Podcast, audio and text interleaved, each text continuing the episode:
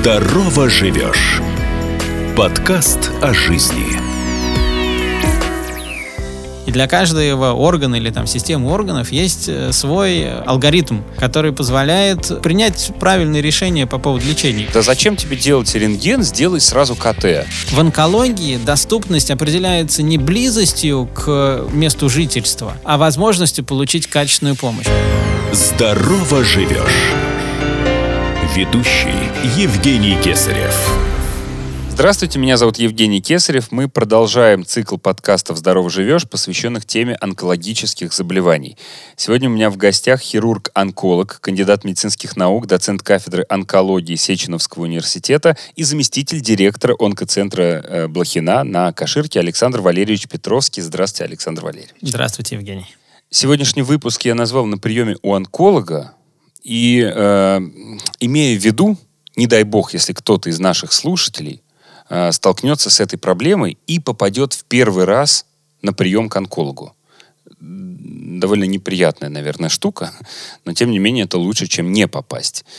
И вот э, наверняка вам, как практикующему врачу, неоднократно приходилось сталкиваться с такими пациентами. Можете рассказать, э, что это за человек, какие у него страхи, какие у него мысли, что он чувствует и как ему быть? Ну, э, постараюсь, тем более, что э, вероятность того, что любой из нас, из наших слушателей окажется на приеме онколога, достаточно высока. У нас примерно треть всего населения Российской Федерации за свою жизнь болеет тем или иным онкологическим заболеванием. У кого-то еще бывают какие-то подозрения, то, в общем, вероятность... Треть? Оказ... Да. Ого. Вероятность оказаться у онколога, она, в общем, отлично от нуля, прямо скажем. Угу.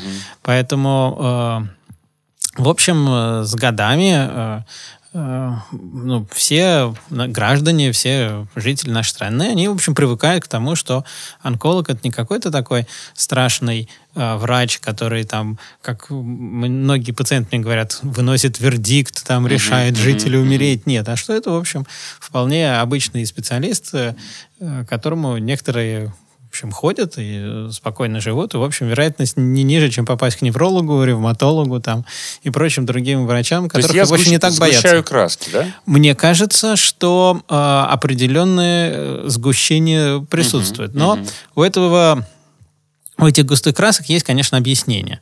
Потому что в течение долгого времени онкологические заболевания очень плохо поддавались лечению. И э, если пациенту ставили диагноз онкологического заболевания, очень часто это приравнивалось к тому, что, в общем, исход не очень э, положительный будет. Кроме того, в течение многих лет в России, в Советском Союзе существовала такая традиция не говорить людям о каких-то заболеваниях, которые плохо лечатся. И поэтому, если у человека была какая-то первая стадия, скажем, онкологического заболевания, ему говорили, не волнуйтесь, у вас полипчик там или какая-то там доброкачественная опухоль, ее вырезали, человек выздоравливал и не знал, что у него рак, и думал, что все хорошо. И это было законно, да? И это было тогда законно абсолютно. А человек, у которого вот, значит, уже там все плохо, ну вот все понимали, что он от рака умер. И поэтому, конечно, складывалось ощущение, что если рак, это равнозначно вообще mm-hmm. какой-то неблагоприятный исход. Сейчас ситуация поменялась кардинально. Она поменялась и с точки зрения возможности лечения, ну и с точки зрения подходов к общению с пациентами. Теперь, конечно, никто не, не пытается рассказать какие-то волшебные сказки о том, что это там ничего страшного, это mm-hmm. все там само пройдет. А, но и при этом и пугать, в общем, в большинстве случаев нет необходимости. Все-таки больше половины всех наших пациентов, они полностью выздоравливают полностью. То есть они потом живут долго, счастливо и совершенно другие какие-то проблемы их начинают беспокоить. Поэтому, конечно, э, вероятность того, что кто-то еще, возвращаясь к вашему вопросу, ага. да, что приходит пациент и первый раз к онкологу, действительно для него это может быть стресс. У меня вот э, сегодня была пациентка, которая сама мне сказала, говорит, у меня заняло там два месяца для того, чтобы принять того, то, что у меня есть онкологический диагноз. Mm. Ты первый раз сказали, она на два месяца ушла, спряталась там, как страус голову в песок засунула. И, и сегодня по... она пришла вот... Э, и вот сегодня она пришла повторно. Mm-hmm. Говорит, все, я теперь, теперь я подумала, приняла, восприняла ситуацию, готова лечиться. К счастью, у нее э, не такая э, быстро растущая опухоль, чтобы эти два месяца как существенно повлияли на ее жизнь. Да, в ее конкретном случае это вообще никак не повлияло. Вот. Но, в общем, конечно, если любой человек оказывается у онколога, и даже если у него есть какое-то онкологическое заболевание, то, в общем, надо первое, что, э, мне кажется, понять и спросить у врача, да, что вот понимает ли доктор, как лечить надо. Что если доктор есть понимание, что можно сделать, как можно сделать, то, скорее всего, есть какой-то путь, благодаря которому можно добиться ну, какого-то хорошего результата, иногда отличного результата. А что, может быть ситуация, когда доктор ответит, нет, я не знаю, как лечить? Конечно, так бывает, потому что э, опухолей очень много. Есть э, такая международная классификация болезней. Так вот, э, только злокачественных новообразований в этой международной классификации болезней, там буковки С, да, и от угу. 0 до 97, то есть 9, 97 разных э, локализаций угу. опухоли, и плюс еще есть разные гистологические варианты, а их там до 2000. Вот, конечно, э, опухоли очень разные, и вот я даже, будучи там, ну, мягко говоря, неплохим онкологом, uh-huh. да, такую нескромность проявлю, конечно, я не знаю, как лечить все опухоли. Да? Ну, давайте я поясню зрителям. Вы, наверное, имеете в виду, не знаю, какую из тактик будет правильнее выбрать в этом конкретном случае. Конечно, потому что есть редкие ситуации, есть а, те, у которых есть очень узкие специалисты, потому что таких опухолей может быть на всю Россию там 10 человек в год, например. Угу. И, конечно, может э, человек прийти к такому онкологу, который вот эти тонкости не знает. Угу. И, конечно, необходимо найти именно того специалиста, который очень хорошо разбирается в лечении именно этой опухоли. И вот mm-hmm. если такой человек есть, и он говорит, что да, я знаю, что делать, у меня есть план, у меня есть какой-то путь, надо этому плану следовать. Ну, это вот, да, пожалуй, самый такой основной, наверное, момент, который э, очень важно понять пациенту. А я все-таки еще затрону немножечко такого ну, трудного с психологической точки зрения, трудный аспект. А вот э, вы, когда сообщаете диагноз первый раз пациенту, а, ну, бывает же, да, такое конечно, у вас в практике? Конечно. А, у вас, ну, во-первых, у вас есть ли какая-то определенная тактика, как вы это правильно делаете? И э, какой-то, опять же, совет пациенту? Ну, вы же видели, наверное, реакции разные. Может быть, вы... Просто я объясню, откуда этот вопрос. Когда ты знаешь, что ожидать, потенциально возможно, и как оно будет развиваться, ну, когда ты понимаешь ситуацию, услышал этот разговор со стороны, вот увидел, просмотрел, то и тебе, возможно, окажется проще в этот момент. Ну, вот, собственно, как я и сказал, что поскольку э, большинство онкологических заболеваний мы можем очень успешно лечить, угу. а большую часть даже и вылечить, то я, собственно говоря, таким образом пытаюсь донести до пациента. Да, у вас есть э, заболевание, да, оно достаточно серьезное, да, оно требует лечения иногда достаточно интенсивного лечения, которое может как-то повлиять на качество жизни. Но э, это совершенно не, не повод э, там, писать завещание прямо завтра и э, складывать пожитки в чемодан. Mm-hmm. Нет, что да, это некий путь, это э, проблема, которую мы с вами, я имею в виду врач и пациент, будем вместе решать, но которую мы, скорее всего, решим. И именно вот таким образом я пытаюсь построить беседу, что мы находимся в непростой ситуации, из которой есть выход. И это, надо просто вот этот путь непростой, иногда сложный, иногда очень сложный, но надо пройти для того, чтобы дойти до этого выхода. И, конечно, пациенты по-разному реагируют. Кто-то говорит, ну, надо, значит, надо, все, взялись за руки, пошли. Кто-то начинает э, переживать и страдать. Кто-то, вот как я сказал, прячет голову в песок на какое-то время. А, конечно, нет а, универсального способа а, донести эту информацию до всех одинаково. Но пытаешься в зависимости от психотипа пациента стараться как-то объяснить, как оптимальнее двигаться. Здорово живешь сокращает дистанцию и приближает слушателя к знаниям и советам специалистов, чтобы помочь и поддержать многих. Когда пациент готовится к походу к врачу, он обычно, ну вообще, когда человек куда-то идет, он обычно себе накидывает план в голове такой, ну, что он спросит. В идеале так должно быть, но так, так будет легче. Особенно если это предположительно какая-то стрессовая будет ситуация. Э, возможно, даже в письменном виде какой-то план. Вот помимо главного вопроса о том, э, знаете ли вы, доктор, как лечить мое заболевание, Хотя, кстати, мне кажется, если именно так задать вопрос, то не, ну, не каждый доктор спокойно на него ответит. Кто-то это может как укол некий такой воспринять. Конечно, надо не обязательно все напрямую спрашивать. Мы же не спрашиваем у каждой понравишься нам девушки, сразу готова она замуж Ну за да, да. Какие-то предварительные могут быть Да, вопросы. поэтому да, мы, мы суть передали. А уж формулировки ищите сами. И еще какой-то перечень вопросов. Нужно ли пациенту накидать вот перед походом к врачу, чтобы потом, выйдя, не схватиться за голову, ой, это не узнал, это не спросил, и повторно уже не хочу туда вообще идти. Ну, вот э, начнем с вашей последней фразы. Если э, повторно не хочу туда идти, то, наверное, туда не надо ходить. Счастью, сейчас есть возможность обратиться к другому врачу. Вот почти никогда Главное, нет... чтобы к другому было э, желание идти, потому что я Ну имел да. в виду совсем вот закрыться, как ваш пример. А, да, э, вот это плохая ситуация. Это Мгм. значит, что э, вот не смог доктор донести до пациента, до человека мысль, вот ту, которую я пытаюсь еще раз сказать, что это проблема, но не трагедия. Это путь, которым надо пройти, чтобы выздороветь. Вот это самое такое важное, что надо донести. А, Конечно, вы абсолютно правы, что очень хорошо, когда пациент готовится, когда он э, пытается сформулировать те вопросы, которые, э, на которые было бы неплохо получить ответ.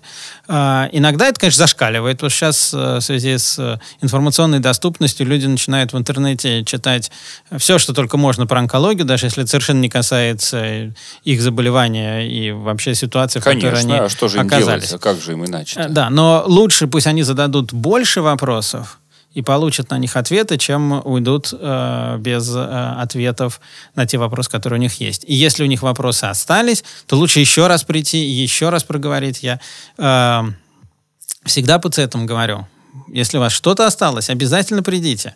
Мы с вами еще раз обсудим.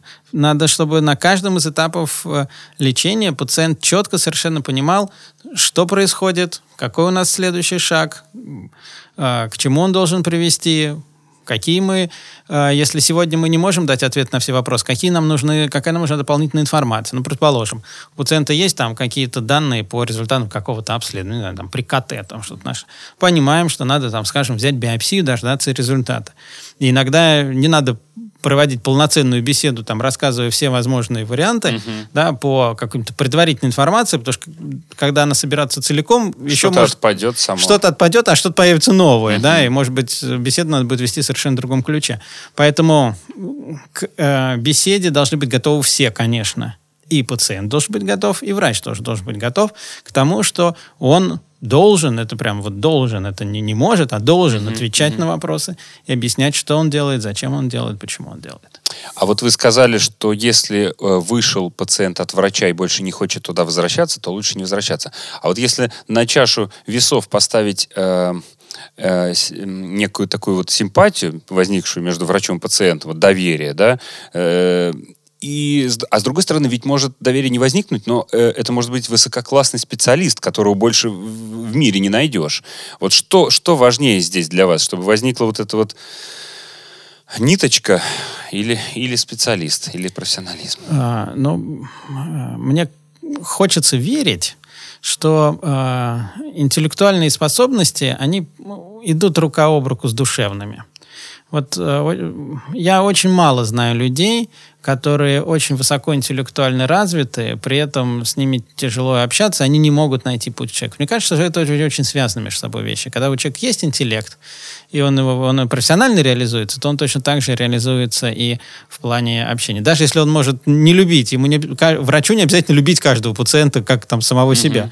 Но а, мне кажется, что и- вот интеллект, он всегда должен идти рука об руку с э, человеческими качествами, которые, собственно говоря, делают врача врачом. И э, все мои знакомые коллеги, ну и я тоже, мы всегда стараемся донести до пациента вместе со своим душевным теплом и э, ту мысль, что мы стара- постараемся ему помочь изо всех сил. А если в это уравнение еще третье неизвестное добавить, э, если пациенту кажется, на его дилетантский взгляд, что врач не очень компетентен, вот как быть пациенту в, этот, в этом случае? Искать э, другого мнения? А, а, ну, но причем врач а- официально хороший. Ну, то есть надписи все говорят о том, что это хороший А, врач. ну, все-таки, опять же, мне кажется, что э, пациент должен чувствовать себя комфортно. Если ему по каким-то причинам кажется, что этот врач недостаточно компетентен, конечно, я думаю, что ему надо обратиться за вторым мнением. Опять же, сейчас к счастью, есть эта возможность, это и очные можно, и заочные консультации, и телемедицинские консультации существуют, и с зарубежными коллегами. Э, у меня, когда пациенты спрашивают, а можно бы нам кому-нибудь еще сходим, вы не обидитесь? Я говорю, да, конечно, идите. Угу. Пожалуйста, если надо, вот мой телефон, пусть мне этот коллега позвонит, я ему объясню свою точку зрения. Как вам кажется, э, что нельзя делать пациенту, или потенциальному пациенту ни в коем случае. Ну, предположим, мы берем этап э, до первого посещения врача-онколога или после первого посещения, или после даже постановки диагноза. То есть вот, э, на ваш взгляд, что, что, что самое опасное, что может сделать пациент для самого себя? Ну, мне все-таки вот как онкологу человеку, имеющему отношение и работающему с пациентами, у которых, ну, в общем, тяжелые заболевания. Мне очень не хочется, чтобы э, пациенты ну, попадали каким-то образом к шарлатанам или занимались каким-то там э, самолечением, э, особенно в тех ситуациях, когда им реально можно помочь их действительно можно вылечить. Они вот вместо этого выбирают какой-то путь, э, который, к сожалению, как показывает опыт, многолетний опыт, э, он всегда заканчивается плачевно. И вот, наверное, вот это самое печальное, думать, что есть какой-то такой волшебный метод, какая-то тайная таблетка или какой-то супер, там, не знаю, диагностический или какой-то другой прибор, да, который вот от пациента почему-то скрывают или там не хотят ему вот это давать, да, а он где-то вот существует, его просто надо найти вот эту метод. И вот это очень обидно, да, вот здесь э, теряется время, теряется возможность э, сделать то, что действительно человеку поможет. Наверное, вот это не стоит. Здорово живешь. Вот все абсолютно врачи, и я полностью поддерживаю э, эту позицию, э, говорят об одном и том же. Не ходите к шарлатанам, не теряйте время, не нужно там лечиться э, там, соком можжевельника. Ну, так, образно. Но просто я э, к тому, что, по-моему, по-моему, эти истории все-таки... У вас был вот хоть такой прямой вопрос, хоть один пример в своей жизни, когда действительно у пациента что-то прошло из-за чего-то вот такого вот после применения там народного средства? Да, был. О, я, кстати, не знал, что вы ответите. Да, был. Был, но ведь после этого не значит следствие этого. Да, это во-первых. А, это первое. Второе, все равно никто не отменяет некоторые диагностические ошибки, которые объективно существуют люди, могут ошибаться. Угу. Это вот это правило, никуда от него не денешься. Чем выше квалификация человека, тем реже он будет ошибаться, но тем не менее все когда-то ошибаются. Поэтому, да, иногда э, встречаются какие-то э, малообъяснимые, так скажем, ситуации, угу. но это не значит, что это малообъяснимые ситуации можно тиражировать. Uh-huh. Да, вот как раз малообъяснимые ситуации, они как раз то самое исключение, подтверждающее правило. Потому что во всех остальных случаях это не работает. Да, да, вот я хотел донести это до наших слушателей. Много ли вам приходится слышать от пациентов каких-то вещей, может быть, устоявшихся уже, э, которые вообще не являются э, правдой? Да, конечно. Ну вот, например, мне в последние годы очень популярным стал такой метод диагностики, как позитронно-эмиссионная томография, ПЭТ. Угу. Дорогой. А, дорогой, современный. И вот у многих пациентов возникает э, уверенность, что это единственный метод, во-первых, хороший и нужный, во-вторых, что он позволяет решить все вопросы, mm-hmm. что он нужен любому пациенту, онкологическому так уж точно, ну и здоровому человеку на всякий случай, чтобы проверить, есть у него рак или нет. Вот э, это, откровенно говоря, миф, с которым я последние там, месяцы и годы борюсь, если ну, не каждый день, то по несколько раз в неделю встречаются пациенты, которые говорят, а вот давайте мне обязательно сделаем ПЭТ, или мне уже сделали ПЭТ, зачем мы делаем все остальное? А, нет универсального метода диагностики как нет универсального метода лечения онкологических заболеваний. И для каждого органа или там системы органов есть э, свой алгоритм, который позволяет э, принять потом правильные решения по поводу лечения и понять истинную распространенность болезни, ее там особенности и так далее.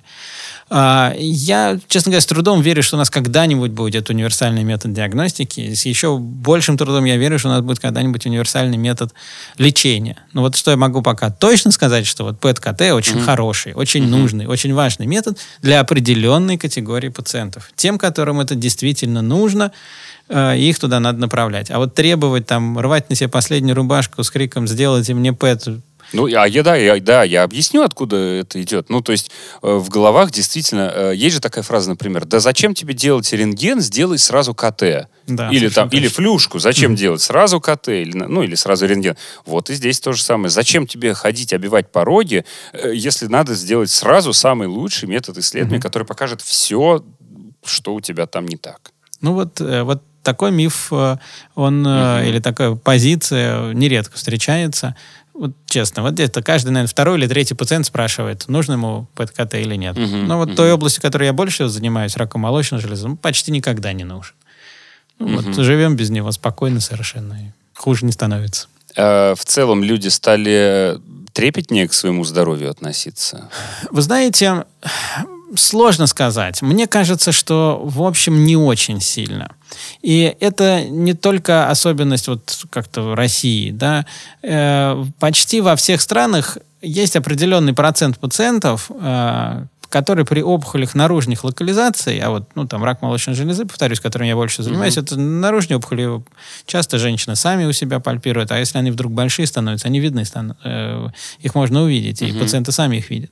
Вот. Так вот, э, есть один и тот же процент, и он во всей популяции, во всех странах примерно одинаковый, который приходит тогда, когда уже они просто не могут жить, mm-hmm. да, хотя образование какое-то в груди появилось там уже как много-много времени назад. И вот про процент этих людей, э, он достаточно стабилен. В Америке, в Европе, в России. Вот э, есть там 5, 7, там 10, может, mm-hmm. каких-то вот в этом колеблется. Которые, в общем, очень своеобразно следят за своим здоровьем, да, вот mm-hmm. они mm-hmm. хотят поменьше ходить к врачу, это способ их следить за здоровьем. Mm-hmm. А, а вот, в общем, остальные люди, они, в общем, мне кажется, боятся серьезных заболеваний, поэтому, когда у них какие-то подозрения возникают, они все-таки к врачам обращаются и дальше в большинстве своем следуют достаточно э, безукоризненно рекомендациям врачей. Какие-то глобально изменения, касающиеся онкологической службы, вообще работы в нашей стране, э, которые отразились бы на пациентах, э, особенно на первичных пациентах, Э, будут в ближайшее время? Ну, вот так, чтобы э, глобально отразиться, мне кажется, нет. Но э, есть определенные э, процессы, которые идут в нашей стране, э, которые вынуждают э, более внимательно относиться к нормативным документам, так скажем. В связи с э, реализацией э, онкологической программы э, очень многие медицинские организации, и государственные, и частные, поняли, что вот э, тарифы на лечение онкологических заболеваний достаточно э, высокие, прибыльные, и ринулись активно заниматься лечением онкологических больных. Далеко не всегда при этом сопровождается это лечение соответствующим качеством.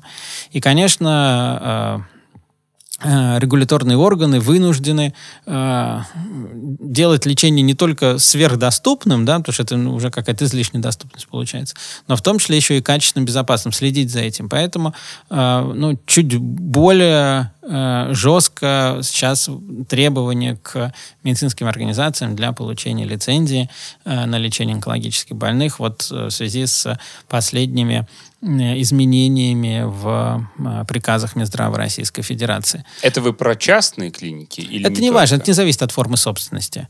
Это зависит от требований, которые предъявляются к медицинским организациям. Пациенты выигрывают от этого? А, мне кажется, что в конце концов, да. Потому что э, в онкологии доступность определяется не близостью к месту жительства, а возможности получить качественную помощь. Мы все-таки оказываем помощь не экстренную, да, это у нас не скорая помощь с острым аппендицитом везет э, человека uh-huh. в больницу, uh-huh. если там в течение пяти, не знаю, часов не прооперировать, то все умрут. Нет, к счастью, такого нет. Поэтому здесь у пациентов должна быть доступность получить качественное лечение. Если для этого надо куда-то съездить чуть подальше, лучше это сделать, лучше прийти к специалисту, который этим занимается. У нас есть целые регионы в Российской Федерации, которые не занимаются определенными типами опухоли, потому что они редкие. Но это не значит, что надо начинать лечить э, ну, в каком-то относительно небольшом угу. регионе ту опухоль, которую там никогда в жизни не лечили. Ну, правда же лучше? Угу. А, я понял. Сесть на самолет и долететь куда-то. У меня в гостях был хирург-онколог, кандидат медицинских наук, доцент кафедры онкологии лечебного факультета Сеченовского университета, заместитель директора онкоцентра имени Блохина на Каширке Александр Валерьевич Петровский. Спасибо большое. Спасибо, Евгений. До свидания. До свидания. Здорово живешь. Оставайтесь с нами.